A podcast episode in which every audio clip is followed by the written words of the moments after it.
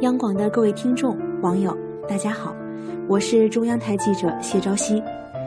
不知道你有没有听说过这样一句流行语：“世界上最遥远的距离是我在你的身边，而你却在抢红包。”临近过年，抢红包大战又要开始了，老少齐上阵，全民都参与，是不是光想想都要忍不住摩拳擦掌呢？不过，虽然抢红包确实为我们添了不少乐趣，但是如果不注意适度的问题，结果可就不那么好了。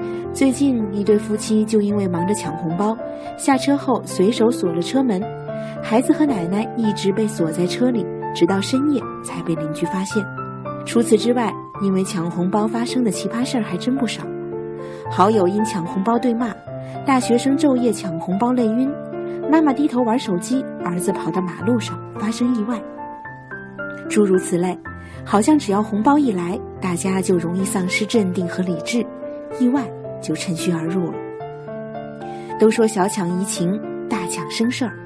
要知道，抢来的可能是红包，而被抢走的可能就不只是生活了。在这里，我想提醒大家，春节马上就要到了，千万别让抢红包分散了自己对亲情和友情的注意力。